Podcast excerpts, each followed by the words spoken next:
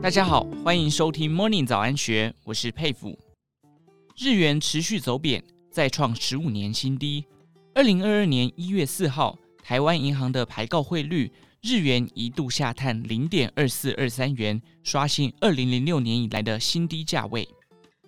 日本畅销作家，同时也是亿万富翁的武藤登记雄，曾在短短一年之内，将七十万日元的积蓄转化为三亿日元的资产。他用亲身经历分享他赚进千万财富的秘诀。以下内容是作者武藤登记雄以第一人称讲述他的心得。投资外币要有换不回来的打算。我们无法预测汇率的走势。所以不该只是以高利率作为投资外币的标准，无论能获得的利率有多高，相比于汇率变动所带来的影响，前者实在不值一提。如果投资人最终打算把外币换回日币，那么就会受到汇率所带来的影响。为了让汇率变动的风险降到最低，应该以不换回日币或没有换成日币的必要为前提。用这种方式来购买外币。当然，如果遇到日币贬值到比购买外币时还低的情况，要换回日币也不是不行。但我希望大家要先有不换回日币的心理准备后，才投入资金。那么，我们所购买的外币能用来做什么呢？例如，出国旅行时拿来当做旅游资金，也可以用于孩子想要留学时的学费或生活费。总之，就是在该国使用当地的货币。如果考虑做最低风险的外币存款，可以选择自己有机会在当地使用的国家货币。例如，会想去旅行，或老了以后想在那里过生活，甚至是想送孩子去留学的国家等等。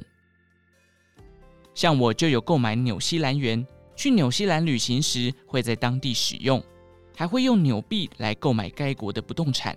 今后也没有想要换回日币的打算了，因此汇率的风险和我也就没有什么关系了。外汇交易是一种进场门槛较低的金融商品，但想要借此来持续获利却没有那么容易。虽然市面上已经出现像是自动交易的工具了，但现实并没有那么简单。想要靠外汇交易来赚钱的方法有很多。这里想来分享一下我自己实际操作几乎百分之百能获利的方法。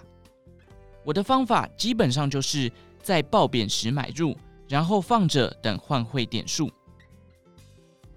外汇交易的迷人之处就在于，只要能妥善操作卖与买，不论在牛市或熊市里都可以赚到钱。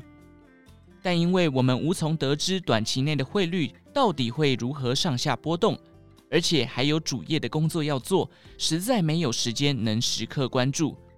为了减轻操作上的负担，让自己安心，所以我只做买进。因为如果是卖的话，就得支付换汇点数。当然，因为我只买不卖，为了提升止损能力，投入的资金就得压低到不超过保证金才行。如此一来，同时享受到换兑收益和换汇点数两边好处的可能性。就会大幅提升。以上内容节录自方舟文化，《金钱的才能》用二十万积蓄滚出八千万身价，穷忙族变身亿万富豪的加速创富投资术。更多精彩内容，欢迎参考《金周刊》官方网站或下载《金周 App》。有任何建议，也欢迎留言告诉我们。祝您有个美好的一天我们下次再见。